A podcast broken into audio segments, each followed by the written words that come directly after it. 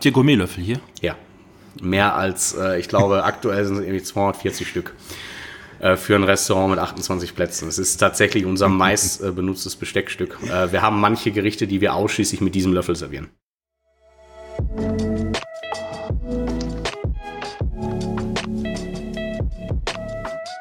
5,1. Der kulinarische Interview-Podcast über Essen mit viel Herz, Getränken mit viel Seele und Menschen mit viel Leben.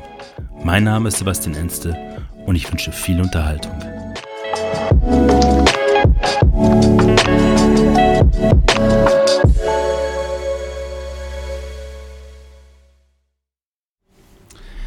Ein Hallo aus Dortmund, der Stadt des Salzkuchens können wir vielleicht am Ende des Podcasts mal erzählen, was es mit dem Salzkuchen in Dortmund auf sich hat. Ich bin im Restaurant und Weinbar Grammons und äh, mein Gast ist Dirk Grammon, Namensgeber, Küchenchef, Patron. Guten Morgen, Dirk. Guten Morgen. Ausgeschlafen? ich denke schon, ja. Du hast mal gesagt, deine Küche basiert auf Flüssigem. Wie tief ist deine Liebe zu Soßen? die Liebe zu Flüssigem ist äh, sehr groß, einfach weil es für mich das äh, wichtigste Glied auf dem Teller ist, was die Idee äh, der Produkte miteinander verbindet. Es muss nicht immer viel Flüssigkeit sein, aber das, was wir als Flüssigkeit benutzen, äh, muss äh, einen unglaublichen Tiefgang haben und halt Sinn machen. Es muss die Gerichte rund machen. Das ist eine sehr große klassische Ader von mir. Was macht eine gute Soße für dich aus?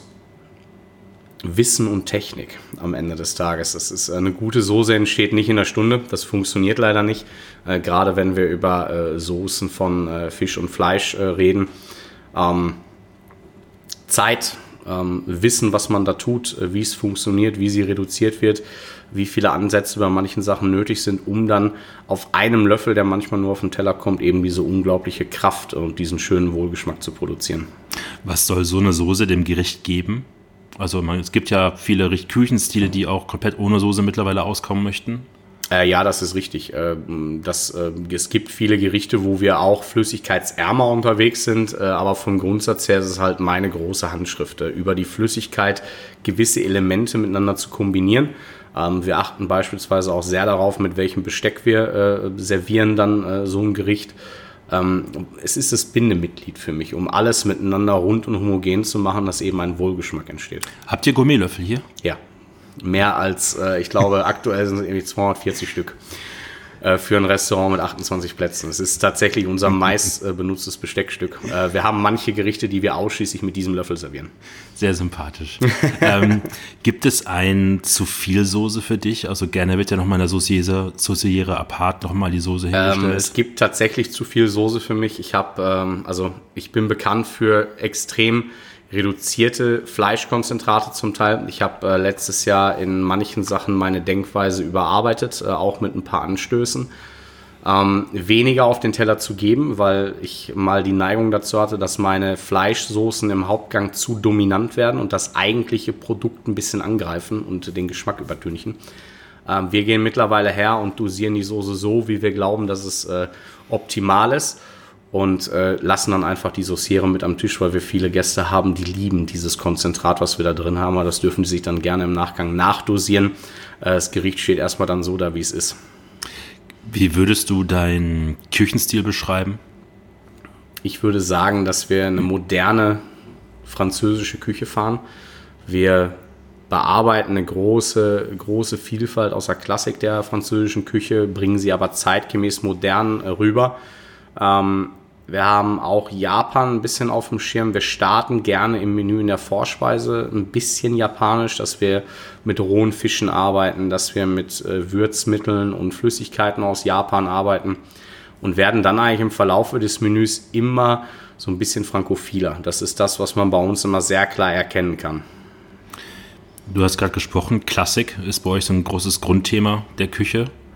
Ähm, mal kurz zur Erklärung die Klassik. Was ist, ein, eine, was ist die klassische Küche? Was ist die klassische Küche? Die klassische Küche ist für mich natürlich erstmal grundsätzlich, äh, wenn wir über einen Hauptgang sprechen, ist es eine klassische, tolle Soße. Die muss perfekt sein, die muss klar sein, die muss glänzen. Ähm, wenn ich einen Rehrücken habe, äh, darf ich den Rehrücken auch sehen. Ähm, wir verarbeiten Produkte auch äh, in Form von äh, Schäumen, Gels, Pulver oder Texturknusper. ah, das ist keine Frage. Ähm, aber wir möchten schon, dass äh, alles das, was wir auf dem Teller haben, äh, auch klar erkannt werden kann. Wir haben in unserem letzten Menü haben wir einen Rehrücken gehabt, wo wir mit einem karamellisierten Rotkraut arbeiten, äh, mit einer Petersilienwurzel ähm, und etwas Birne. Dann haben wir Wirsing in eine andere Form versetzt und dann eine klassische Rehsoße dazu gehabt und dann aus der Leber gleichzeitig noch eine Mousse gehabt. Das ist für mich Klassik, die wir dann aber modern und zeitgemäß präsentieren.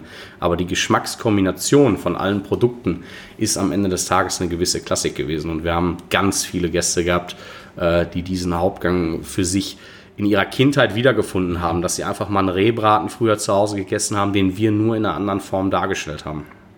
Eine Geschmackserinnerung, so wie es Musik auch ja, manchmal das Das äh, wäre immer die ideale Vorstellung, wenn wir das mit jedem Gericht schaffen können, dass jeder an seine Kindheit denkt. Wann kamst du zum ersten Mal damit in Berührung, also mit so klassischen Gerichten und hast dann so gedacht, das ist es, so will ich auch mal kochen? Also ich habe äh, sehr früh angefangen äh, zu kochen und ähm, ich habe mit 16 meine Ausbildung angefangen, war mit 18, zwei Tage nach meinem 18. Geburtstag auch schon fertig ausgebildet und habe dann eigentlich immer angefangen, immer wenn irgendwie ein bisschen Geld über war, bin ich in große Restaurants gefahren in Deutschland. Äh, das war Dieter Müller, Harald Wohlfahrt, Helmut Thielkes. Ähm, habe aber auch ein paar Sachen gemacht, die ein bisschen moderner waren und habe für mich eine gewisse Liebe äh, entdeckt, einfach von dem, was mich am meisten abgeholt hat. Ich habe bei äh, Wohlfahrt und Thielkes manchmal Teller vor mir gehabt, wo ich gesagt habe, okay, das sind jetzt drei Sterne, weil das Gericht in dem Moment erstmal noch nicht so danach aussah. Äh, aber vom ersten Bissen an war sofort klar, ja, das ist nicht nur drei Sterne, sondern das ist das Nonplusultra, weil da sind Dinge bei gewesen, die mich so bewegt haben. Ähm, und da ist meine Liebe drin. Mal mit mehr, mal mit weniger. Ähm, einfach dieses Geschmacksbild zu erzeugen. Das ist für mich dieser Grund, warum ich diese frankophile klassische Ader in mir trage. Ich, äh, Helmut Hilke ist gutes Thema. Leider viel zu früh verstorben. Ja. Vor vier Jahren, glaube 2017 war es. Ja. Ähm, hat mal gesagt, wird so oft zitiert von ihm: Klassik ist die wahre Kunst, das ist die Basis von allem. Modern kann sich jeder nennen, der mit Gewalt was anderes machen will. Würdest du das so unterschreiben? Ja, hundertprozentig. Es gibt ja Beispiele dafür. Also heutzutage werden ja auch äh, äh, Soßen äh, in, in Schäume durch ein Espuma versetzt oder in eine Geleeform gebracht oder in einen Air verbracht. Aber letzten Endes funktionieren diese Dinge alle nur, wenn man die Klassik beherrscht, weil man braucht diese mhm. gute Soße, um alles andere daraus zu machen. Das ist relativ einfach. Sie galt ja auch lange Zeit so ein bisschen als verstaubt, zu schwer. Und wenn ich mir so gerade so Instagram manchmal angucke von so jungen Gästen, junge Gäste fangen mich um in dem Niveau immer so ab Anfang, Mitte 30 an, habe ich das Gefühl, dass sie langsam wieder so eine Klassik bekommt. Also mit Clemens Rambicher zum Beispiel, der Sonoria übernommen hat und auch da jetzt gerade renoviert, dass da viele wieder Fans von werden oder das für sich wieder entdecken. Ähm, ist die Klassik auch die emotionalere und leidenschaftliche Küche von allen? Also ich glaube, wir müssen Klassik da erstmal in zwei Bereichen definieren. Dass äh, alles schwerer und fetter war in den 80er und 90er Jahren und mit Sicherheit auch noch in ein paar Restaurants in den 2000ern, das steht außer Frage. Die Kunst heute ist es, mit dem Besonderen dieser klassischen Küche, die diese Teller so besonders gemacht haben, so wohlschmeckend gemacht haben, in eine leichtere, in ein leichteres, transparenteres Kostüm zu verpacken. Weniger Soße auf dem Teller, äh, Komponenten und Gericht darauf aufgebaut, dass diese, diese Wohlgeschmäcker leichter und transparenter wirken. Und äh, ja, Clemens Rambichler ist da mit Sicherheit ein tolles Beispiel. Ähm, wenn man ein Menü früher bei Wohlfahrt oder Tigris gegessen hat, hat man schon eine gewisse Schwere nach dem Menü da drin gehabt. Ne? Also selbst ein Absacker an der Bar ähm, hat man dann schon drüber nachgedacht, so passt der da jetzt noch irgendwie in die Magengrube rein. Ähm, aber ich glaube, das ist auch toll heutzutage, dass wir mit neuen Techniken, mit neuen Denkweisen die Möglichkeit haben, den gleichen Geschmack zu erzeugen, aber auch anders proportioniert, anders dargestellt, mehr Leichtigkeit erzeugend aber ansonsten sind diese Geschmäcker, glaube ich, äh, Anspruch für jeden darauf aufzubauen. Ist einfach nur anders zu verpacken. Viele Gerichte heute oder in den letzten Jahren, hm, irgendwie gab es so einen, so einen Wettkampf, wer hat die meisten Elemente auf dem Teller? Und überspitzt gesagt haben so manche Gerichte manchmal hunderte von Elementen auf dem Teller. Ähm, Gibt es bei dir so ein Dogma, wie viel es bei dir maximal sein dürfen? Nein, das haben wir nicht. Also äh, unser grundsätzliches Credo ist schon zu gucken, dass es nicht zu ausladend wird. Ähm, manchmal ist ein Teller mit drei Produkten viel eindrucksvoller, wenn diese drei Dinge absolut perfekt aufeinander abgestimmt sind, als ein Teller mit 100 Produkten.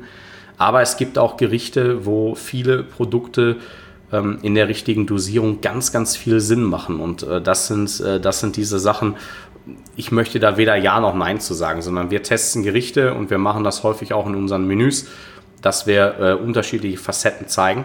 Ähm, letzten Endes geht es immer darum, dass das Grundprodukt der Star sein soll. Manchmal braucht er zwei Begleiter, manchmal drei, manchmal zehn. Das äh, möchte ich nie festlegen, sondern wir entscheiden dann letzten Endes, wenn wir etwas probieren und kürzen dann raus. Wenn wir sagen, okay, da haben wir jetzt irgendein Kräuterchen oder irgendein Kressetüpfchen mit draufgebracht, das ist geschmacklich unentscheidend, dann lassen wir es weg. Da ist ein Geltupfer, wo wir sagen, der bringt uns nicht nach vorne, dann lassen wir ihn weg. Genauso sagen wir aber auch, das ist jetzt ein Gericht, was auf wenig Komponenten basiert, aber irgendwas fehlt uns. Wir brauchen noch irgendeine Spitze, die so richtig Hallo sagt, dann bringen wir wieder was mit dazu. Es gibt keine Grundregel, und äh, das würden wir auch nie machen. Für uns geht es immer darum, das Optimale zu finden. Wenn wir jetzt mal so bleiben, bei einem Gericht, was so drei bis vier Komponenten hat, sind die einfachen Gerichte, also einfach in Form der wenigen Zutaten, die du verwendest, auch die schwierigsten, weil du wenig kaschieren kannst, optisch, aromatisch, aber auch Produktqualität technisch her? Ganz klare Sache. Ich glaube, dass je weniger auf dem Teller ist, natürlich die Stolperfallen äh, und die die, vor allen Dingen die Stelle des Geschmackes, dass man richtig proportioniert hat, dass alles entscheidend ist. Und da hat man natürlich viel, viel äh, größere Angriffsfläche in dem Moment. Auf der anderen Seite hat man aber auch wiederum genau das Gegenteil, dass wenn man eben einen Teller mit nur drei, vier Komponenten hat und man hat richtig dosiert und man hat die richtige Proportion für alles gefunden, dass man natürlich damit wenig einen unglaublichen Ausdruck konzipieren kann, wo ein Gast auch sagen kann, Holla die Waldfee wäre das mit drei, vier Komponenten gemacht, ne, wo man manchmal 30 Komponenten für braucht. Aber das ist immer von Gericht, von Gedanke eines Gerichtes total unterschiedlich. Ich habe mich im Laufe der, der Fragenerstellung, ich lese es manchmal meiner Frau vor und da hole ich das Feedback ein. Und sie hat die steile These gehabt, wo wir uns dann fast gestritten haben, ist, ob man mit einer sehr guten Soße ein minderwertiges Produkt, oder sagen wir mal nicht so gutes Produkt, minderwertig vielleicht ein bisschen zu hart gesagt, überdecken könnte. Ich habe, ich habe gesagt, nein, es geht nicht. Sie meinte schon. Ich habe gesagt, wenn du eine Zuchtmuschel hättest, eine, eine Jakobsmuschel, die mehlig schmeckt und muffelig ist, die kannst du mit der besten Soße der Welt nicht überdecken. Also Jakobsmuschel ist immer grundsätzlich mal ein gutes Thema, weil es ist ja ein sehr äh, populäres Gericht äh, in der gesamten Gastronomie in Deutschland, ähm, wo häufig leider die äh, Scheißware verarbeitet wird, das muss ich einfach so sagen, ob es jetzt aus dem TK, ob es aus dem Eimer kommt oder was auch immer, das hat mit einer äh, frischen, getauchten Ware aus äh, Schottland oder Norwegen absolut rein gar nichts zu tun. Und nein, man kann nichts kaschieren. Es gibt mit Sicherheit äh, Gäste, Geschmäcker, die vielleicht gewisse Dinge nicht merken würden, ähm, aber das darf nie der Anspruch sein. Ein guter Teller basiert auf den absolut besten Produkten und es gibt keinen links und es gibt keinen rechts, sondern gibt es nur einen Weg. Apropos Produkte, Du hast die Mietzoschel Steinboot aus der Bretagne, da hast du vom Gutshof Polting, was der Jan Hartweg in München auch sehr populär gemacht hat, Lamm und Wild. Christian Bau mittlerweile auch. Christian Bau mittlerweile auch. Ähm, wie sehr muss man Produktfetischist sein, wenn man so kochen möchte, wie du das möchtest oder wie andere Kollegen das kochen möchten? Ja, schon sehr. Also grundsätzlich ähm, geht es da viel um diese Konstanz einfach, was in dem Fall der Herr Riederer bringt. Wir haben äh, Telefonat geführt, wir haben uns kennengelernt und äh, wir haben eine Sympathie sofort füreinander auch entdeckt von dem, was ich mit den Produkten vorhabe, auch was mein Gedanke ist, dass es eben an einem Tier nicht nur einen Rücken gibt, sondern eben auch eine Schulter, eine Keule und eine Leber und was alles bei unterschiedlichen Tieren mit rumturnt. Und ähm, ich bin sehr dankbar dafür, dass wir in Dortmund diese Produkte verarbeiten dürfen. Ne? Manche fragen mich, warum muss es von da unten kommen? Äh, meine Antwort dazu ist relativ einfach, weil äh, die mir die Konstanz, den Reifegrad bringen, den ich brauche, um es zu dem und dem Zeitfenster perfekt verarbeiten zu können. Äh, ich habe keine Schwankungen, es ist hundertprozentige Zuverlässigkeit.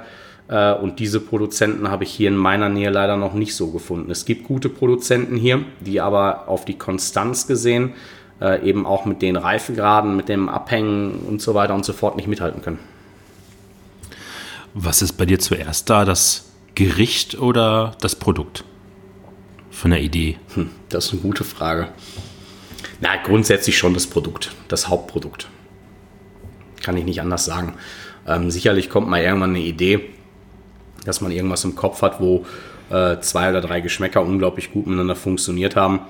Aber äh, vom Grundsatz her steht da immer ein Produkt, was ich gerne verarbeiten möchte. Und dann mache ich mir Gedanken darum, okay, was planen wir in dem Menü sonst noch? Äh, was bringt uns die Jahreszeit? Und dann entsteht sowas. Also das ist dann immer die erste Idee, das ist dann ein Blatt Papier. Äh, ein Blatt Papier wandert dann äh, auf das äh, Zeichenprogramm des iPads.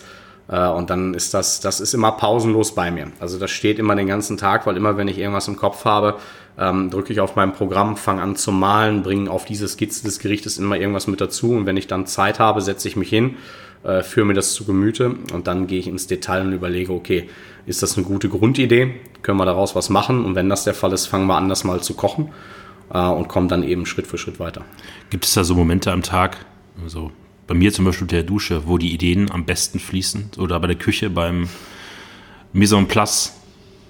Also eigentlich immer äh, wenn irgendwelche monotonen Arbeiten in der Küche gerade anfallen. Wenn ich da irgendwie zwei Stunden Fisch filetiere, äh, dann rattert der Kopf, dann denke ich an viel, gerade weil ich auch irgendwas in der Hand habe. Äh, das kann aber auch abends äh, die gemütliche Runde irgendwie sein, wenn man eine Flasche Wein trinkt. Wichtig ist, äh, habe ich auch Jahre für gebraucht, das zu verstehen, sofort aufzuschreiben, mhm. weil in der Regel vergisst man das auch mhm. gerne mal schnell wieder. Und jede Idee, die man sammelt irgendwie, die ist vielleicht nicht in dem Moment interessant, aber irgendwann kann sie noch mal interessant sein das, es gibt keine speziellen Situationen. Ein bisschen ruhiger, so wo man im Kopf ein bisschen rattern kann, da passiert dann schon viel, ja. Gibt es die ganzen Jahre über Vorbilder oder ein Vorbild für dich als Koch? Na naja, gut, also wenn es um, um, die, um die Stetigkeit und um die Perfektion von Tellern angeht, wo ich sage, das hat mich am meisten abgeholt, dann ist das klar Harald Wohlfahrt und Helmut Thielkes, weil eine dermaßige Konstanz auch im Menü von Wohlgeschmack und, und Perfektion, Garpunkte, Strukturen, Texturen, das ist, äh, das ist schon überragend, auch wenn viele behaupten, dass es heute nicht mehr in dem Sinne zeitgemäß wäre. Da will ich gar nicht mal was zu sagen, ob das stimmt oder nicht. Klar, wir haben heute andere Möglichkeiten, gewisse Dinge leichter zu verpacken, aber das beste Essen meines Lebens, die besten Gänge meines Lebens, äh, habe ich bei den beiden Köchen gegessen mit Abstand. Gerade auch in Kombination äh, Essen und Wein. Ist Konstanz eigentlich in der Küchenleistung Tag zu Tag immer die gleich, das gleiche Level zu bringen das Schwierigste? Das Schwierigste ja, für mich aber auch das Wichtigste, weil wir dürfen für uns nicht unterscheiden, ob äh, äh der Gast da ist oder der Gast da ist äh, oder man sogar das Gefühl hat, man hat einen mhm. Kritiker im Haus. Das darf nie das Thema sein. Für uns muss jeden Tag der Anspruch sein, zu sagen, wir produzieren jeden Tag gleich wir kriegen äh, immer die gleiche Ware, wir haben immer unsere Produkte auf High-End-Level, ähm, weil man sich dann um gewisse Dinge dann auch einfach keine Sorgen machen muss. Ja? Weil wenn ich jetzt überlegen muss, oh, jetzt ist der Gast da oder mal vielleicht sogar ein Kritiker im Haus, äh, und ich muss jetzt anfangen, alles zu kontrollieren und zu probieren, das kann nicht der Weg sein, weil letztendlich geht es darum, jeden Tag ein volles Haus zu haben und eine Leistung zu erzeugen. Und entweder ist die so gut oder so gut. Geh jetzt mal den Bogen ganz weit zurück. Geboren und aufgewachsen in Dortmund, mhm. ist das richtig? Ja. Und dann haben Kinder, ich habe einen sechsjährigen Sohn, der hat, glaube ich, in den letzten fünf Jahren 20 Mal seinen Berufswunsch geändert. Wie kam es bei dir, ich will Koch werden?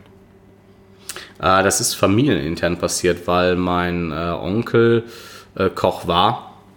Etwas äh, rustikaler, bürgerlicher und ich in meiner Schulzeit, ich glaube es war knapp 13,5 war ich oder 13, drei Viertel, einfach auch am Wochenende dann ein bisschen parallel gearbeitet habe, weil ich mir gerne Geld dazu verdient habe und ähm, da ist das ein bisschen entstanden und ich bin dann, glaube ich, einfach mit Menschen in Kontakt gekommen, die gesehen haben, dass da irgendwas ist, dass es jetzt nicht irgendeine Tätigkeit ist, die er macht, sondern dass er tatsächlich irgendein Talent, ein gewisses Feeling unterwegs mhm. ist. Und dadurch, es gab eigentlich sehr früh keine Frage, was ich werde.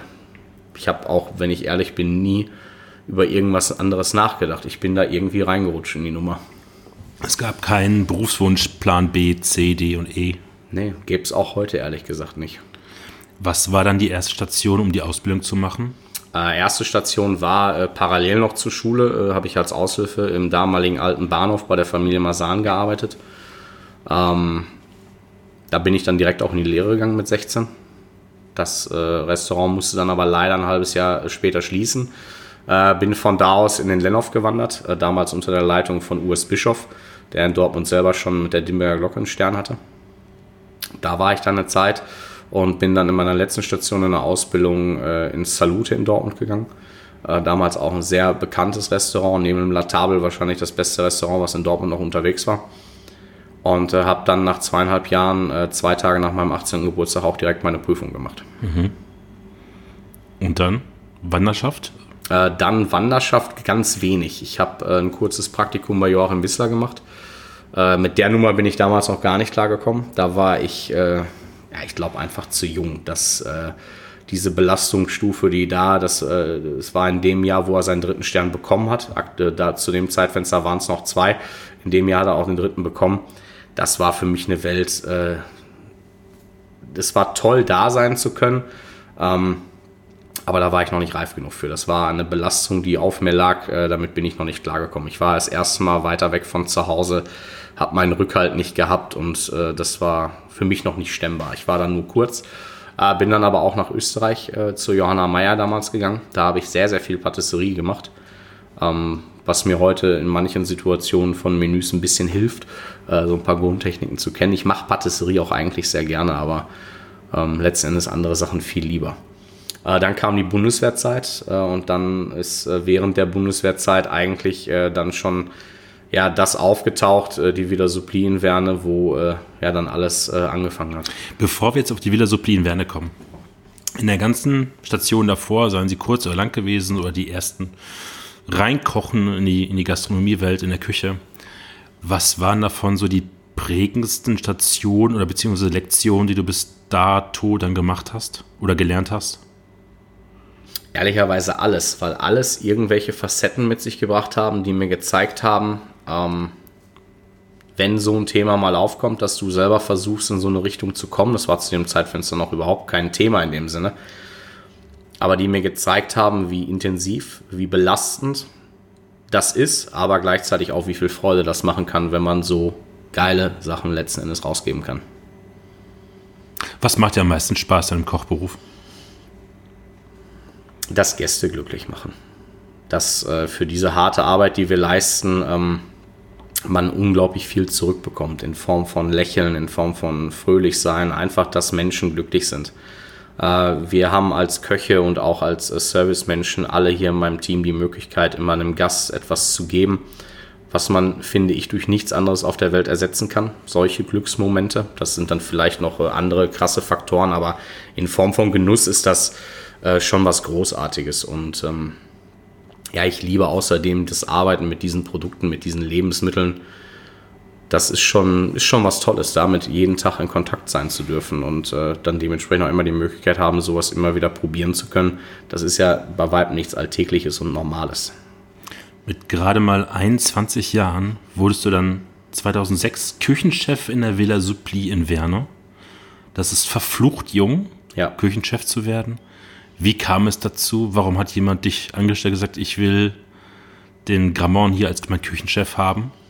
Naja, wenn man der Wahrheit die Ehre gibt, äh, dann hat äh, zu dem Zeitfenster in der Villa Suppli ein sehr guter Freund von mir gearbeitet, der dort Küchenchef war. Der war auch einen Tacken älter als ich. Äh, und er hat eigentlich parallel, wo ich, äh, äh, also ich war in Unna bei der Bundeswehr stationiert und er hat am Wochenende ab und zu mal Hilfe gebraucht und ich bin da hingekommen und ja, dann hat, dann hat das irgendwie alles seinen Lauf genommen. Der damalige Eigentümer hat halt gemerkt, äh, was in mir schlummert und was für ein Riesenpotenzial da ist und äh, daraus ist das entstanden, dass ich dann dort letzten Endes Küchenchef geworden bin. Hab aber parallel dadurch auch eine Freundschaft verloren, das muss man auch fairerweise sagen. Du hast 2007, ein Jahr später, direkt 16 Gourmet-Punkte erkocht. Und dann hast du im Jahr nicht nur später nicht nur verteidigt, sondern auf 17 erhöht. Was braucht es alles direkt im ersten und aber auch im zweiten Jahr in so einer Küche? Also was muss alles stimmen, um das hinzukriegen? Ja, wie viel damals gestimmt hat, äh, weiß ich nicht. Also stimmen muss natürlich auf dem Teller sehr viel. Äh, aber heute reflektieren muss ich sagen, dass es äh, erzwungen war in dem Sinne. Erzwungen von Mitarbeitern, erzwungen von mir selber. Es hat nichts mit, mit einem in Anführungsstrichen entspannten, wir arbeiten auf sowas hin zu tun, sondern ich habe mit der Erstauszeichnung der 16 Punkte natürlich äh, in dem jungen Alter einen unglaublichen Hype erfahren, äh, einen unglaublichen Angelpunkt um meine Person, sehr jung und äh, jeder, der sich an seine eigene Zeit mit 21 zurückerinnert, weiß, dass das schmeichelnd ist, dass es äh, beflügelnd ist, aber beflügelnd ist halt in dem jungen Alter, wenn man niemanden hinter sich hat, der einen so ein bisschen runterholt und kontrolliert. Ähm, eine große Gefahr. Und diese Gefahr äh, hat sich auch voll ausgelebt. Äh, es war schon so ein bisschen wahnsinnig, was ich von allen äh, und auch von mir selber verlangt habe, weil das erste bekommen ist das eine. Man wollte dann einfach nur noch auch weiter und immer noch einen oben drauf und immer noch einen mehr, ohne dabei daran zu denken, äh, was man mit sich selber und vor allen Dingen auch mit den Menschen um sich herum äh, macht und denen auch damit antut, muss man fairerweise sagen. Du gehörtest damals, ich gehe jetzt gerade so ein bisschen hier die Charts abklappern, ähm, zu den 15 besten Köchen in Nordrhein-Westfalen und zu den 37 besten Köchen in ganz Deutschland mit 21 bzw. 22 Jahren. Wie geht man in dem jungen Alter damit um, wenn man eigentlich schon vieles das erreicht hat, was andere Köche erst dann mit so Mitte, Ende 30, wenn überhaupt, mal hinbekommen? Man geht da gar nicht mit um. Man wird äh, unglaublich überheblich und man verliert Realitätssinn. Das muss man fairerweise sagen. Das, äh, es ist eine Zeit, die ähm, ich blicke da immer wieder darauf zurück und äh, ich bin auch wahnsinnig stolz darauf, was wir damals auf die Teller gebracht haben. Ähm, aber das Wie und das Drumherum ist mit Sicherheit kein Weg mehr, den man äh, nochmal in irgendeiner Form einschlagen würde. Es ist ein überragendes Gefühl, äh, wenn man solche Auszeichnungen so früh bekommt unter anderen Umständen äh, hätte man das auch einfach weiterführen können, aber das äh, war in dem Zeitfenster mit dem Alter nicht möglich. Da hat jemand im Rücken gefehlt, der einen da nordet und äh, der einen da ein bisschen auf dem Boden hält, der das von hinten so ein bisschen steuert. Hast du anders gekocht, als dann die 16 Gummio-Punkte waren oder die 17 so auf Sicherheit, jetzt nichts verändern oder sucht man immer noch höher, schneller und weiter und Nein, mehr es war ganz klar höher, schneller, weiter. Also nach dem, nach dem äh, Auftreten, also nach dem Erscheinen des Gumios mit 16 Punkten, äh, war äh, nach einem Tag Kater und äh, dann am Folgetag war klar, äh, alles wird jetzt nochmal um 20% nach oben geschraubt, weil die Möglichkeit ist da. Es gab nichts anderes für mich. Ich habe gelebt, gearbeitet, äh, nur dafür. Gab es Gab es so was wie Zufriedenheit mit den Leistungen oder war es nur mal kurz drüber freuen und direkt weiter und dann also eine Zufriedenheit, die eine Balance in mir selber geschaffen hat, glaube ich, gab es nicht, weil ich dafür einfach nicht in dem Alter und nicht ansatzweise eine Erfahrung von Menschlichkeit hatte, sowas überhaupt haben zu können. Mhm. Äh, Zufriedenheit in dem Sinne, aber klar, man war unglaublich stolz drauf, dass alle über einen reden und äh, dass man da riesen Auszeichnungen mit so einem jungen Alter bekommt. Aber ob das eine Zufriedenheit ist, will ich nicht sagen, weil diese Zufriedenheit mich nicht entspannt gemacht hat. Du hast damals in einem Artikel gesagt, ich sage meinen Mitarbeitern immer, dass man mit 22 Jahren soweit ist, ein Phänomen, das ist kein Maßstab für sie.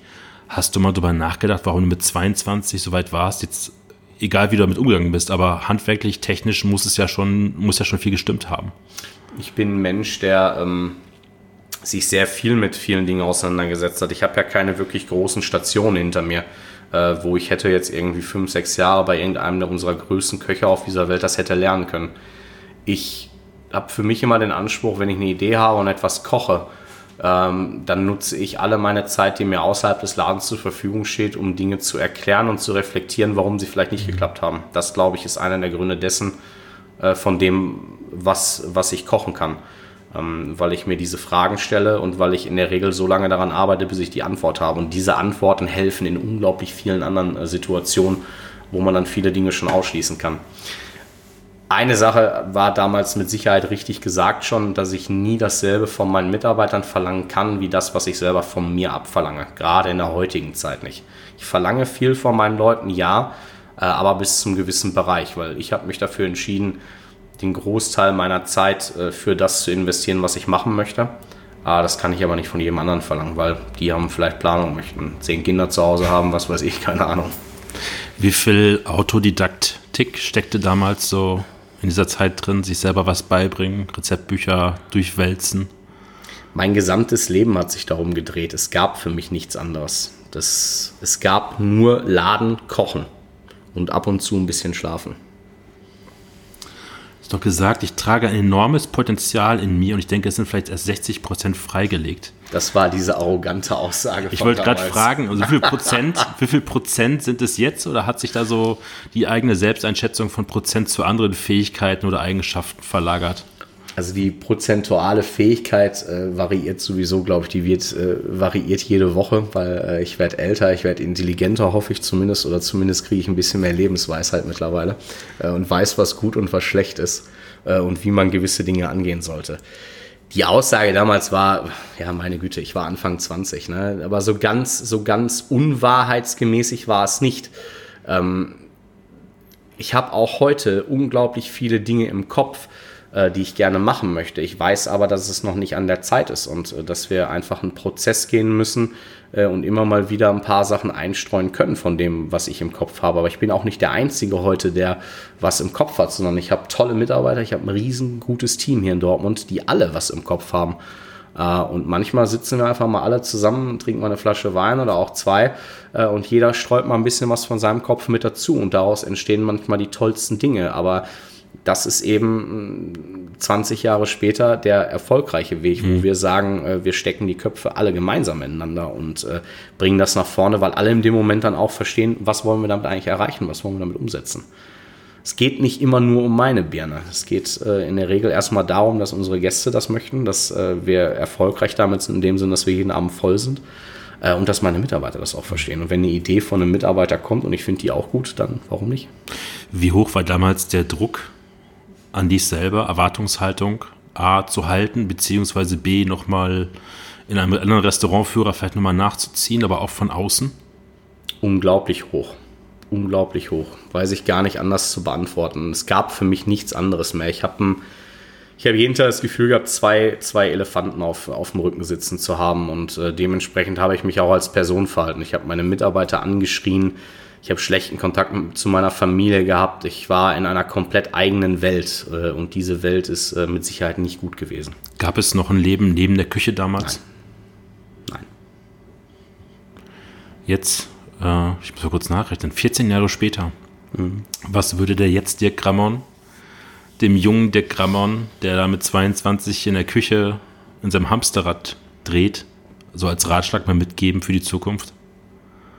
Vieles wahrscheinlich. Äh, grundsätzlich aber ich glaube, das Wichtigste wäre, bevor man äh, solche Entscheidungen, bevor ich so eine Entscheidung nochmal treffen würde in dem Alter, äh, würde ich mir einfach jemanden mit an Bord holen, der äh, aus dem Bereich kommt, der viel mehr Erfahrung hat äh, als ich und einfach das Ganze von hinten überwacht mhm. und mich auf dem Boden der Tatsachen hält. Du hast dann noch ein Jahr die Villa Suppli in Eigenregie geführt, hast die 2008 dann verlassen und dann was Eigenes zu starten. Ein das eigenes. war der Grundplan, ja. ja. Es gab ein Objekt in Werne, was äh, dafür auserkoren war.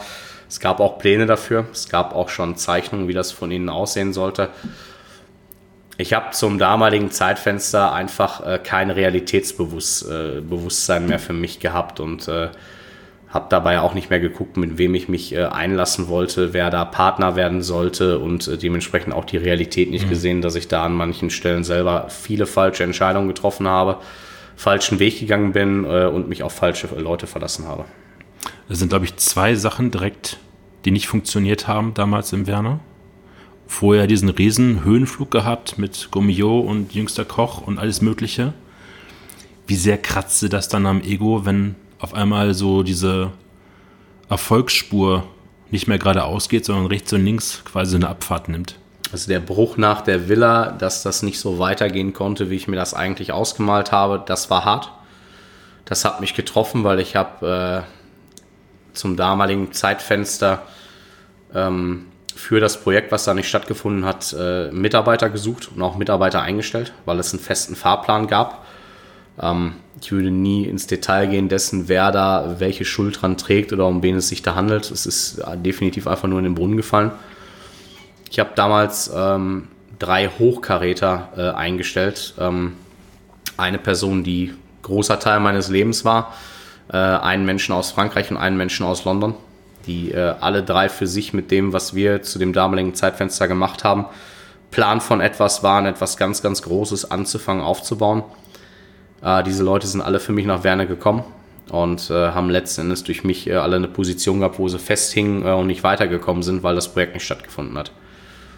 Das ist etwas, was ich zutiefst bereue, was mir unglaublich leid tut, was ich aber damals nicht mehr beeinflussen mhm. konnte. Das, die Möglichkeit hatte ich dann nicht mehr. Ähm, ja, das war sehr schade. Und danach hat man, ich habe dann versucht, vieles über die zu recherchieren. Da ist eine große Lücke. Was hast ja, du danach, danach gemacht? war Pause, weil das äh, Ereignis mit dem Nichtstattfinden dieses Plans äh, äh, und auch dessen, was da die, die zwei, drei Jahre vorher passiert ist. Äh, ich habe fast ein Jahr lang nichts gekocht. Das äh, für mich, ich war einfach drüber mit allem. Ich musste erstmal versuchen, ich habe einen sehr schlechten Draht mit meiner Familie gehabt. Ähm, viele geglaubte Freunde, äh, die dann keine Freunde waren, sondern die immer nur dann Freunde waren, solange der Erfolg da war und abends eine Flasche Champagner ausgegeben worden ist. Mhm ich habe dann trotz alledem zwei, drei wirkliche Freunde in Werne gehabt. Äh, da gehört auch die Familie Teltmann aus Werne zu, die äh, eine Konditorei in Werne haben. Das äh, waren sehr wichtige Leute zu dem Zeitfenster, ähm, die mich so ein bisschen wieder zurück in die Realitäten des Lebens geholt haben. Dann ist der Draht mit der Familie wieder besser geworden und äh, ich bin eigentlich wieder so ein bisschen der geworden, der ich im Ursprung bin und der ich auch heute bin. Wie wichtig war das da einmal komplett auch diesen Bruch zu haben, komplett aus dem Fokus der Öffentlichkeit? Ja, ich glaube, dass das äh, unglaublich wichtig war, weil dieses äh, einfach mal wieder genordet zu werden. Ich habe unglaublich viele Gespräche mit vielen Menschen geführt, die mir auch manchmal gesagt haben, du hast einen am Kopf. Na, also jetzt äh, nicht im Sinne von äh, krankheitsmäßig am Kopf, aber schon einfach so, dass man das überdenken muss. Äh, die Einstellung, die ich zu dem Zeitfenster hatte, die war nicht mehr realitätskonform und ähm, ich bin dann eigentlich ein bisschen erst so richtig erwachsen geworden, in dem, wie ich gedacht habe und dass ich einfach auch mein Denken verändert habe. Es geht nicht immer nur darum, was man kann, sondern es geht ja auch darum, dass man das äh, vernünftig umsetzt und ja, vor allen Dingen auch alles, was dabei ist. Freunde, Familie, dass die äh, nicht das Gefühl haben, irgendwie, das ist einfach nur noch äh, ein Mensch, der nicht angetastet werden mhm. will. Der, ja, meine Familie hat mal zu mir gesagt, in der Zeit in Werne, ähm, gerade in Kombination mit der Villa Suppli, meine Mutter sagte mal, du bist ein Arschloch. Punkt. Das muss man einfach so sagen. Und äh, ich weiß, was sie meinte. Ich weiß, warum sie das gesagt hat.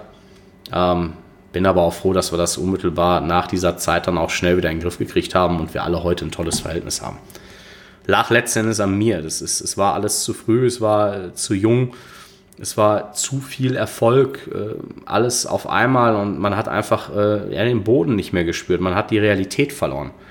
Das, ich weiß nicht, wie man das sonst beschreiben kann. Es macht äh, aus, äh, aus, hat aus mir etwas gemacht, was ich vielleicht eigentlich gar nicht sein wollte. Aber auf der anderen Seite das, was daraus geworden ist, hat sich in dem Moment auch unglaublich gut angefühlt. Mhm. Ne? Man ist jung, man ist einfach unfassbar überheblich, äh, hat dann immer wieder durch äh, irgendeinen nächsten Artikel, durch irgendeine nächste Auszeichnung immer wieder dann so, so einen Rückenschub, so eine Bestätigung bekommen. Äh, und es ist dann letztendlich wie ein Hamsterrad gewesen. Ne? Man konnte da nicht ausbrechen. Ne? Und man wollte es natürlich auch nicht, weil es sich irgendwo gut angefühlt hat. Äh, heute weiß ich, meine Güte, es gibt viel Wichtigeres auf dieser Welt. 2017 bist du dann im Münsterland wieder aufgetaucht? In Lüdinghausen? Wie kam es dazu?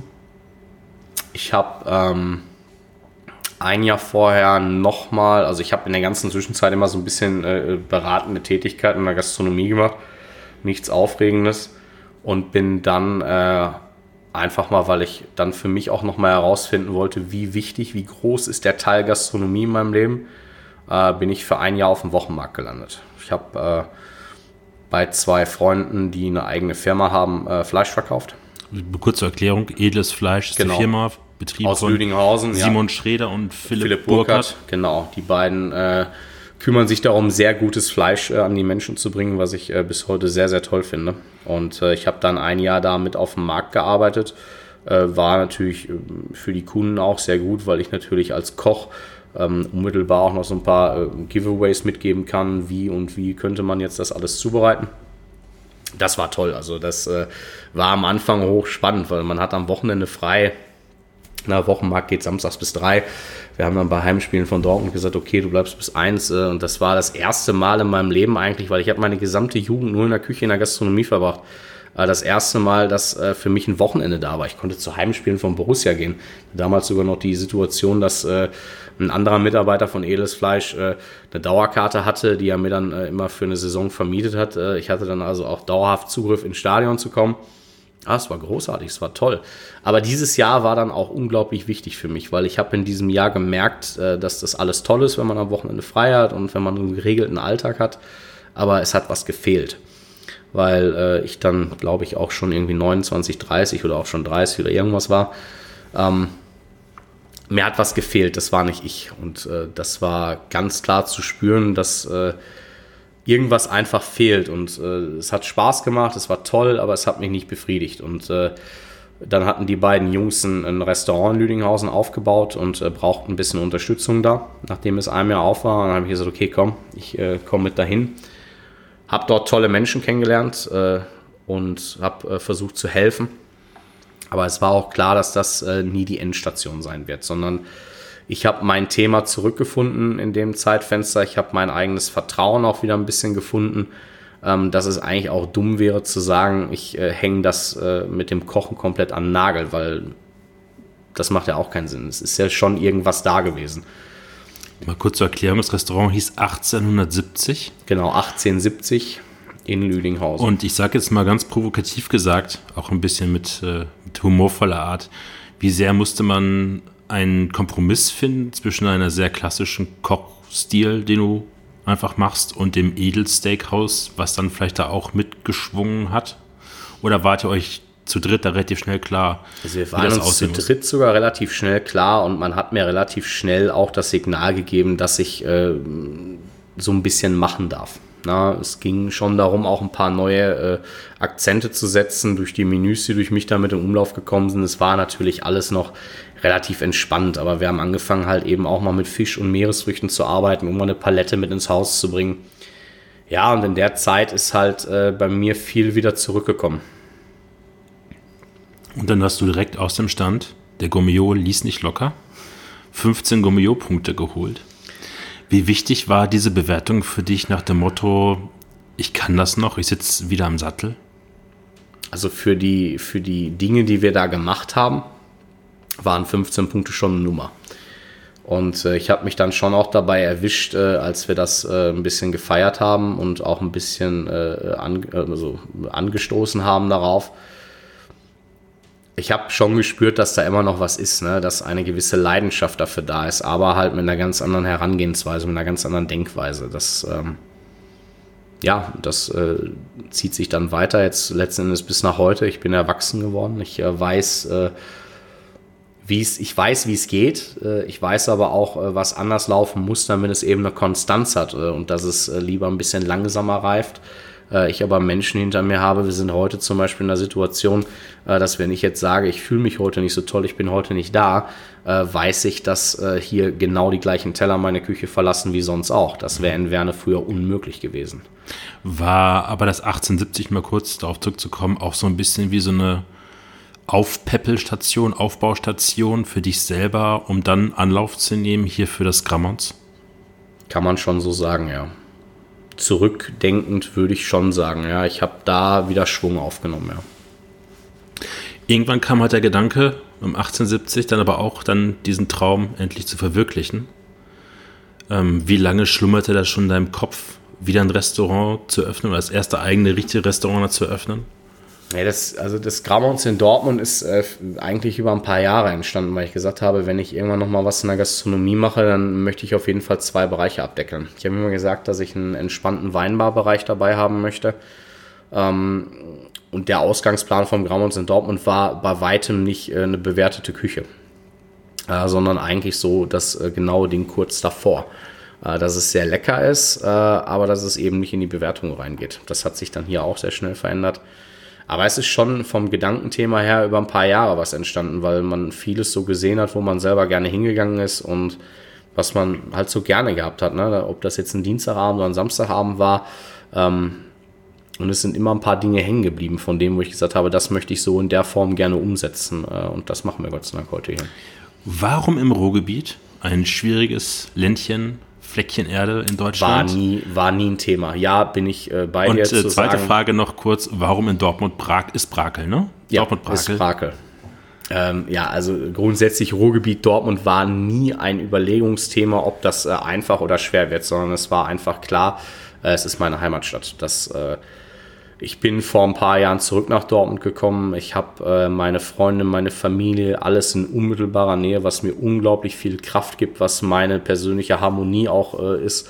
Äh, Brakel war tatsächlich ein Thema. Ich habe immer gesagt, wenn, wenn ein Restaurant gut ist, es braucht dann vielleicht ein paar Monate länger. Aber wenn das, was man im Restaurant und in einer Weinbar gut macht, spielt das keine Musik, wo dieser Laden ist. Man siehe äh, Haus Stemberg. Ne? Mhm. Ne? Das äh, liegt am Arsch der Heide an irgendeiner Landstraße. Die Bude ist jeden Tag voll. So gehört sich das. Nein, also das war, äh, man hätte sicherlich irgendwie gucken können, dass man ein Objekt in Kirchhörde und so findet. Wäre am Anfang bestimmt ein bisschen was einfacher gewesen, aber da sind natürlich auch die Preise nochmal was anderes. Und äh, Wirtschaftlichkeit war das A und O bei dem ganzen, äh, bei dem ganzen Projekt von der Planung her. Äh, und ich kannte die Räumlichkeiten tatsächlich von vorher. Und es war von den Abläufen hier für mich klar, dass man hier sehr viel draus machen kann. Ähm, Preis dementsprechend auch natürlich etwas attraktiv ist. Äh, es ist in Brakel, ja, aber ähm, am Ende des Tages nochmal, es geht nicht darum, wo etwas ist. Äh, Helmut Tierk ist in Dreis, äh, in der tiefsten Eifel äh, auch Paradebeispiel. Ne? Das ist, man muss sich einfach seinen Namen erarbeiten äh, und den Leuten einfach einen Grund dafür geben, 5, 6 oder 20 Kilometer Auto zu fahren. Wir sitzen hier gerade im vorderen Teil eurer Weinbar, hinten das Restaurant. War das schon immer irgendwie so im Kopf oder hat sich das einfach ergeben, als ihr hier die Immobilie dann gepachtet habt? Also Weinbau und Restaurant war klar, die räumliche Trennung hier hat sich jetzt äh, durch die Möglichkeiten hier ergeben. Es war dann von der Planung her sehr einfach das so staffeln zu können, weil wir eben auch die Küche eher in den hinteren Teil verlagert haben von Ausgabe und sonstiges. Das war dann in der Planung relativ einfach. Äh, hinter uns ist so ein Bleiglasfenster. Weißt du, was hier früher drin war? Sieht so nach, der, nach dem Viertel aus wie so eine klassische Bierkneipe eigentlich. Das ähm, möchte ich äh, nicht abstreiten, dass das auch mal so war. Ich weiß es tatsächlich nicht. Ich weiß, dass vor uns hier eine Pizzeria drin war. Äh, wir haben das Ding halt entkernt und komplett umgebaut. Dieses Bleiglasfenster äh, ist noch so eine, so eine Erinnerung geblieben. Ähm, ich habe mich damit akklimatisiert. äh, gab auch ganz am Anfang mal Phasen, wo ich mir gewünscht hätte, dass einer betrunken in dieses Fenster reinfällt. Keine Ahnung. Mittlerweile hat man sich dran gewöhnt und es hat irgendwie hat es einen gewissen Charme. Im September 2019 habt ihr dann hier eröffnet. Mhm. Und du hast damals gesagt äh, in einem Artikel, ich bin erstmals frei. Was hast du damit gemeint? Dass äh, nach all dem, was passiert ist, über alles, worüber wir heute gesprochen haben, eigentlich das erste Mal äh, seitdem niemand mehr da ist, der mir sagt, äh, das und das ist zu tun. Äh, und vor allen Dingen, dass ich klar bin, dass ich weiß, äh, was ich früher gut gemacht habe, aber auch ganz viel weiß, was ich alles schlecht gemacht habe, weil das war viel, viel mehr. Und meinen Weg gefunden habe. Äh, zu sagen, ich setze mich nicht unter Druck, ähm, ich freue mich, dass ich tolle Leute hier in meinem Laden habe äh, und wir gemeinsam an etwas arbeiten, nämlich an einem vollen Restaurant, äh, an gutem Essen, an Konstanz. Was daraus passiert, ist zweitrangig, das meine ich ganz im Ernst. Äh, wenn daraus was passiert, ist das toll. Es ist für uns kein Muss. Unser Muss sind zufriedene Gäste, eine gewisse Lockerheit. Wir wollen alle Spaß dabei haben, was wir tun. Ähm, und wenn das so läuft wie jetzt die ersten anderthalb Jahre, haben wir da unglaublich viel Spaß dran und äh, werden dadurch immer besser. Kochst du hier mit einem anderen Gefühl als in den Stationen davor? Ja, schon, klar. Es ist ja immer noch ein Unterschied, ob man für jemanden äh, arbeitet oder ob man das für sich selber mhm. tut. Das ist ein Unterschied. Jeder, der da was anderes zu sagt, ähm, finde ich schwierig, weil es ist was anderes. Heißt nicht, dass man mehr oder weniger Leistung woanders beigibt, aber es ist natürlich die Intensität, die ich mir selber manchmal abverlange, ist eine andere, ähm, als wie wenn ich jetzt irgendwo einen Arbeitsvertrag unterschrieben hätte in dem Sinne. Aber du hast ja gerade, wenn du selbstständig bist, hast du ja eine ganz andere Motivation, deinen Laden zu betreiben, zu verkaufen, zu werkeln als vorher. Aber bist du beim Kochen dann verkrampfter oder lockerer? Weil du hast dann Gerichte, an denen ja auch viel Wirtschaftlichkeit abhängt für dich guckst du dann schon so, ah, das könnte funktionieren, könnte nicht funktionieren oder kochst du dann? Ja, muss man, muss man eigentlich noch mal kurz ausholen. Also es ist natürlich, wenn ich irgendwo woanders arbeite und mein, mein Name wird aber für die Küche benutzt, habe ich auch den Anspruch, dass das äh, dann repräsentativ ist. Das wäre ja sonst, ne, das funktioniert sonst auch nicht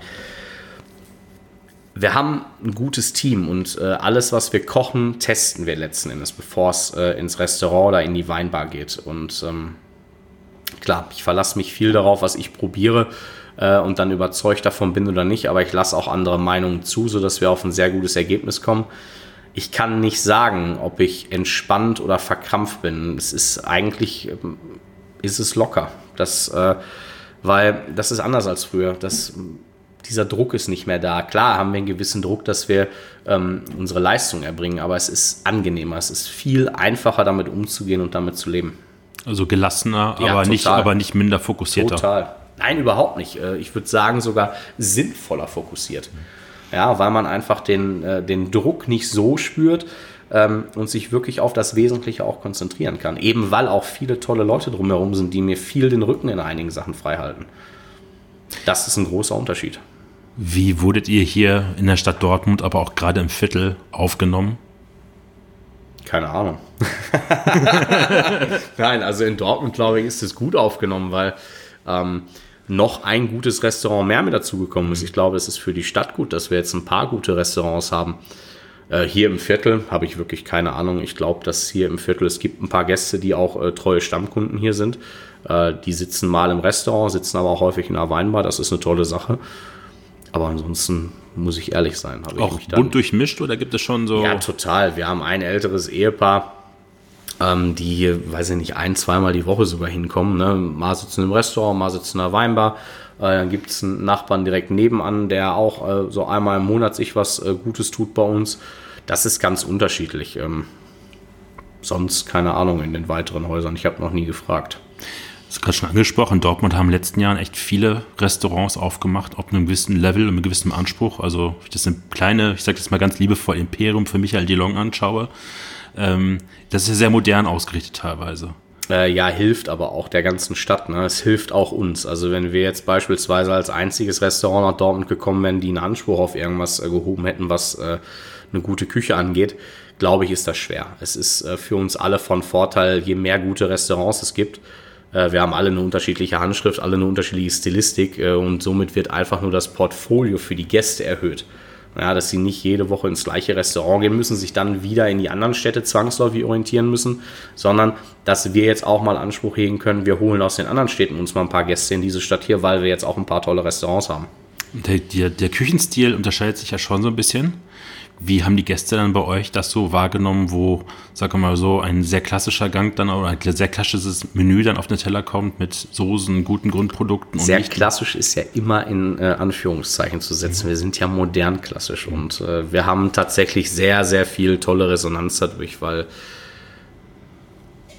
ich sag einfach mal so, wie es mir transportiert wird, die Gäste sind begeistert von häufig vielen Gängen aufgrund der Flüssigkeiten. Ähm, und dass sie unsere Küche manchmal ein bisschen besser verstehen können als andere. Das ist aber das, was die Gäste sagen, das äh, soll nicht von mir kommen.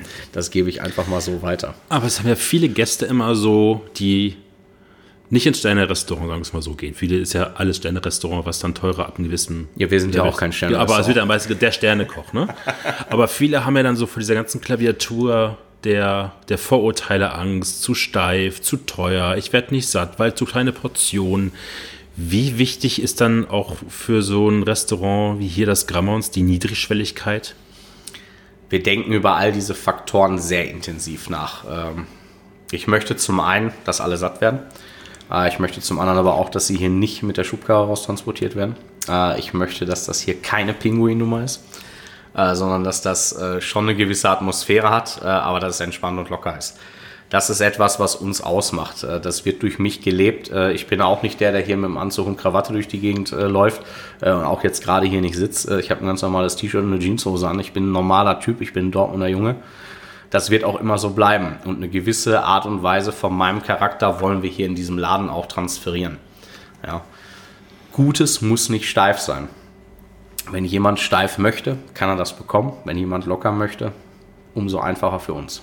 Aber die Weinbar hier vorne ist auch so ein bisschen ähm, Akklimatisation für den, für den Gast, dass er mal hier so vorne sitzt bei Käse, Schinken und einem Glas Wein und dann mal ein bisschen nach hinten rein gluckt und merkt so, Klar, ich könnte ja doch mal reservieren eigentlich, oder? Ja, ja, es ist natürlich schon, wenn man in der Weinbar sitzt, äh, was ich übrigens auch sehr gerne so für mich äh, beanspruchen würde, ein bisschen Käse, ein bisschen Schinken, Glas Wein, ist das Leben echt in Ordnung. Aber es ist natürlich schon, dass man von hier sehr viel sehen kann, äh, was da alles so ins Restaurant transportiert wird. Klar, wenn das äh, einen Effekt macht, ist das doch herrlich. Trotz allem förmlichen Ballast, den ihr über Bord geworfen habt, sei es Interieur, ähm, Kleidung der Mitarbeiter und Prozedere, das Käsebrett musste bleiben. Ne? Da ja. gab es dann auch keine Diskussion. Nee, gar nicht, weil äh, das, äh, ich möchte mich nicht dafür entscheiden, ähm, welche sechs Sorten Käse auf dem Teller liegen. Das ist äh, erstens ist der Erzeuger zu gut, äh, zweitens liebe ich die Optik des Käsewagens alleine und ähm, das ist eine Herzensangelegenheit. Jeden Tag perfekte Temperatur vom Käse, diese Auswahl für die Gäste, ähm, das ist ja parallel auch in der Weinbar erhältlich. Dementsprechend hat das ja eh ganz viel Sinn gemacht, weil wir quasi zwei Verkaufsbühnen davon haben, dass so ein Wagen auch wirtschaftlich werden kann. Ähm, großartig. Ich finde das äh, total toll. Und äh, Grammons und Käsewagen, das sind ja so die zwei ersten Begriffe, die nach einem Jahr aufgetaucht sind. Ne? Grammons in, im Umlauf in Dortmund war immer gleich, ach, das ist da, wo es den großen Käsewagen gibt. Wo bekommt ihr euren Käse her? Äh, von Waldmann aus Erlangen. Ja. Das wird sich auch nicht verändern. Ich kenne äh, Volker Waldmann jetzt seit äh, sehr vielen Jahren. Er hat auch in, in Werne damals schon geliefert und äh, wir haben ein tolles, tolles kommunikatives Verhältnis. Er weiß, was ich möchte. Er weiß, welche Reife gerade, weil er weiß, äh, wie lange diese Käse bei mir Stabil Stabilität haben müssen. Und äh, das funktioniert perfekt. Da gibt es nichts. Du hast jetzt sehr viele Jahre in der Region gekocht. Wie sehr hat sich das Ruhrgebiet, was die Küchen angeht, aber auch was die Gäste angeht, verändert? Sehr. Ähm, der Gedanke, mal etwas mehr Geld für Essen und Trinken auszugeben, ist wirklich stetig gewachsen. Ähm, das muss man ganz klar sagen, das hilft auch, sonst würden solche Restaurants äh, wie äh, unseres zum Beispiel eines ist gar nicht äh, funktionieren können. Vieles ist besser geworden. Ähm, ich glaube aber, dass das grundsätzlich auch ist, weil es auch äh, kleinere Läden, ähm, Weinhändler gibt, die äh, kleine äh, Weinbars am Wochenende betreiben und solche Themen einfach mehr in Umlauf tragen. Dass das alles dadurch besser wird. Qualitätsbewusstsein, ähm, viele Faktoren. Also ich finde, dass äh, im Allgemeinen das Ruhrgebiet in den letzten zehn Jahren kulinarisch eine Riesenentwicklung gemacht hat. Aber auch weil die Menschen, die das hier betreiben oder sich Ziele setzen, eine Idee haben, das durchsetzen, auch auf eine andere Art und Weise transportieren, als es vielleicht ein Restaurant oder Weinbar oder Weinhandlung in Hamburg oder Düsseldorf machen würden. Weil es offener, vielleicht auch ein bisschen lockerer ist und auch ein bisschen mehr unsteifer. Wenn ich ganz ehrlich bin, tue ich mich schwer, das beantworten zu können, weil ich dafür mit Vergleichsobjekten aus solchen Städten zu wenig Erfahrung mhm. habe. Da würde ich mich weit aus dem Fenster lehnen. Der Gourmillot folgte dir weiter. Direkt im ersten Jahr. Das ist ein roter Faden, ne? Vielleicht mache ich da einen Titel raus. Ich muss mal drüber nachdenken. 16 Punkte direkt im ersten Jahr fürs Grammons. Hatte das dann eine komplett andere Bedeutung als in der Villa Suppli und im 1870? Mm, ja. Ja. Wir haben ähm, uns sehr darüber gefreut. Wir wussten, dass eine Aufnahme kommt. Ähm, wir haben das Jahr 2020 genutzt und äh, eigentlich mit jedem Menü eine Verbesserung von uns nochmal gebracht und eine Entwicklung auch. Wir achten sehr darauf, was äh, unsere Gäste möchten und auch die Gäste zulassen von Entwicklung von uns. Dass wir nicht overpacen, sondern dass wir immer darauf bedacht sind, äh, volles Restaurant zu haben und wirtschaftlich zu arbeiten aber eben auch, dass wir äh, das, äh, was wir so im Kopf haben, was wir vorhaben zu tun, was unsere Pläne für die nächsten Jahre sind, dass wir immer wieder so ein bisschen äh, einen Schritt mehr in diese Richtung gehen. Ähm, wir haben uns sehr über den Gummio gefreut mit 16 Punkten. Das war für einen Einstieg äh, für Dortmund äh, schon absolut toll. Ich ärgere mich aber auch über ein paar Kritikpunkte, die da drin sind. Also nicht in dem Sinn, dass sie nicht berechtigt sind, sondern äh, ich weiß da um Schwächen, die wir absolut noch haben und gehabt haben. Ähm, alles gut, war schön. Und dann bist du eigentlich so komplett, hast du das Gefühl, die Maschine ist eingeölt, es läuft hier und dann kommt Corona, bremst dich mit dem ersten Lockdown aus, hast einen halbherzigen Sommer, dann kommt der zweite Lockdown mit der zweiten Welle. Wie geht man da als Team persönlich jetzt rein, nicht mal als wirtschaftlich gesehen, das wirtschaftliche ist eh für einen Arsch hoch drei. Aber so vom, wenn alle Prozesse stimmen, wenn der jetzt hier funktioniert, man hat Ideen für Gerichte und wie gestaltet man sich dann den Alltag? Relativ einfach. Ähm, ich bin ja der Meinung, dass ähm, es für Probleme immer Lösungen gibt. Ähm, es gibt für Corona Lösungen für uns Gastrobetriebe, gerade um einfach das Wort Wirtschaftlichkeit trotzdem zu nutzen. Klar, ist alles ein bisschen schleppend gewesen und sowas, aber es gibt Lösungen dafür. Und äh, ansonsten muss man einfach mal, Corona ist ein absolutes Tagesthema. Es ist egal, wen ich sehe, welchen Händler oder welchen Lieferanten, mit dem ich spreche oder Mitarbeiter, Corona ist Tagesthema. Ähm, ich bin da sehr eigen, muss ich sagen. Ich habe sehr großen Respekt davor. Ich möchte das selber auf keinen Fall haben. Ähm, aber ich habe auch ganz klar gesagt äh, zu meinen Mitarbeitern, wir müssen jetzt einfach auch mal intelligent sein äh, und müssen diese Zeit, die wir haben, nutzen ähm, und einfach über, wir haben äh, die Chance gehabt, äh, in Summe ein Jahr arbeiten zu können. Äh, wir konnten Erfahrungen sammeln mit unseren Gästen. Äh, wir konnten Erfahrungen sammeln in unseren Abläufen, in unseren Verkäufen. Wir haben äh, Berichte, wir haben äh, alles eigentlich und können diese Zeit nutzen, um besser zu werden. Im Background besser zu werden, in Abläufen besser zu werden, in Strukturen besser zu werden. Und wir haben vor allen Dingen unglaublich viel Zeit mhm. zu testen. Ja. Wir haben parallel dazu unsere Box entwickelt, die Grammons Box, die seit November im Umlauf ist, äh, wo ich allen Menschen unglaublich dankbar für bin, weil die ist durch die Decke gegangen. Das ist der helle Wahnsinn. Wir jede Woche unsere Boxen verkaufen und eben parallel dazu die Möglichkeit haben, äh, viele Dinge zu entwickeln und zu testen für uns und einfach noch besser zu werden, strukturierter und klarer zu werden. Es ist eine riesen Scheißzeit. Das äh, ist überhaupt gar keine Frage, aber man muss nicht alles jetzt immer jeden Tag so verteufelt an die Wand malen, sondern es gibt sicherlich auch so klitzekleine Aspekte, die man gerade positiv nutzen kann in dieser schweren Zeit. Wie schnell hast du dich in diese Boxen-Thematik, Takeaway eingefunden? Also wie schnell, wie, wie lange musst du sich dafür selber finden, nicht mehr abends komplett alles zu finalisieren und dem Gast dann zu präsentieren, sondern. Ja, wir haben, wir haben grundsätzlich gesagt, dass wir nicht äh, äh Grauons Restaurant komplett nach Hause bringen können. Das ist halt nicht möglich. Ähm, aber wir haben halt gesagt, ähm, da kommt mir, glaube ich, meine, meine Art und Weise des Kochens zugute, dass es eben ein bisschen entspannter sein kann.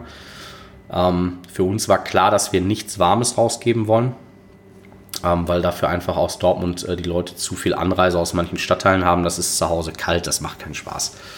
Ähm, sondern wir haben gesagt, wir wollen was machen, das immer unter 30 Minuten äh, zu finishen ist zu Hause, auch wenn es zwei oder drei Gänge sind. Und das haben wir gemacht äh, und haben damit bis heute sehr großen Erfolg bin ich sehr dankbar für. Hätte ich nicht für möglich gehalten, dass das so durch die Decke geht. Ich habe vor vier Wochen, als ich so, ich kannte dich vorher vom Sehen bei Facebook, weil irgendwelche Freunde darüber berichteten und habe dann zum ersten Mal aber dann diesen Imagefilm gesehen bei euch und habe dann weiter natürlich in der Timeline rumgegraben und habe dann diese ganzen Anleitungsvideos, die ihr zusätzlich zur textlichen Anleitung macht, solange der Drucker mal nicht streikt beim letzten Mal. Wie schwer war das für dich aber auch an dem Punkt, natürlich ein Gericht fertig zu machen aber dann gibst du ja sozusagen dem Gast das mit nach Hause und so die letzten zehn Meter vor der Zielgerade gibst du ihm ja sozusagen mit. War das Videothema dann auch, ich erinnere so an Soße Bernies 1 und Soße Bernies 2, wichtig, dass es zu Hause so perfekt wie möglich beim Gast dann angerichtet, aber auch vorher zubereitet wird? Ja, auf jeden Fall. Ähm, aber das äh, Thema ist einfach auch, dass wir äh, wir, wir haben den Anspruch, dass es erstmal sehr, sehr gut zu Hause auf den Teller kommt. Ähm, ich habe aber auch den Anspruch mit dabei, erstmal, dass die Leute nicht zu viel Arbeit haben. Mhm. Äh, aber wir haben mit manchen Sachen auch mal die Möglichkeit, äh, zu Hause wie so eine Art kleine Schule zu machen, um auch mal zu zeigen, das sind ja jetzt alles banale Dinge in dem Sinne sogar. Ne? Das ist ja bei weitem nicht der Aufwand, den wir im Restaurant betreiben würden. Aber auch mal einen gewissen Denkprozess nochmal anzustoßen, damit man mal sieht, wie aufwendig schon vermeintlich banalere Sachen sind. Ich finde das total schön. Vor allen Dingen, dass sie dann selber ein paar Sachen mal zusammenbauen können, das nochmal in den Ofen schieben, auslösen, alles zusammenbauen, aber dann auch merken, boah, wow, ne, das macht Spaß. Zwischenzeitlich haben wir das Gefühl, es gibt, glaube ich, kein Restaurantleben mehr außer Takeaway und Boxen. Wie stark ist die Sehnsucht, abgesehen jetzt vom, vom wirtschaftlichen Aspekt, den ich gerade schon angesprochen habe, hier wieder im Restaurant zu stehen, von morgens bis abends und dann jeden Abend hunderte Mal auf die Passklingel zu drücken? sehr. Es fehlt. Also das, äh, es ist schön, dass wir die Möglichkeit haben, parallel was machen zu können über unsere Boxen. Ähm, aber es ersetzt den Alltag nicht. Das, äh, vor allen Dingen jetzt, wo wir so viele äh, Testläufe mit vielen neuen Dingen hinter uns haben. Ähm, wir wollen alle, und da spreche ich für jeden Mitarbeiter hier, wir wollen jetzt alle auch endlich in die Serienproduktion gehen und das an Gast bringen, um zu gucken, was die dazu sagen. Was vermisst du am meisten im Restaurant gerade? Die Gäste dass äh, einfach, ähm, dass der Laden voll ist, äh, dass wir äh, auch unter Spannung und unter Strom stehen äh, und dann abends ich meine Runde durchs Restaurant machen kann und hoffentlich immer zufriedene Gesichter gucke. Das fehlt mir unglaublich. Es ist so dieser soziale Kontakt, den die Gastronomie für uns ja eigentlich ein tägliches, äh, was tägliches gibt. Ne? Das fehlt schon. das ist, wenn ich immer hier in diese dunklen Räume gucke, äh, die Küche ist ausgeräumt, das Porzellan steht im Restaurant verteilt, äh, alles ist dunkel. Ah, das ist schon schwierig. Das hätte ich ganz gerne mal wieder in beleuchtet und in voll. Dirk, vielen Dank für das Gespräch. Danke dir. Und deine Geschichte. Vielen Dank. Ja, ich habe auch zu danken.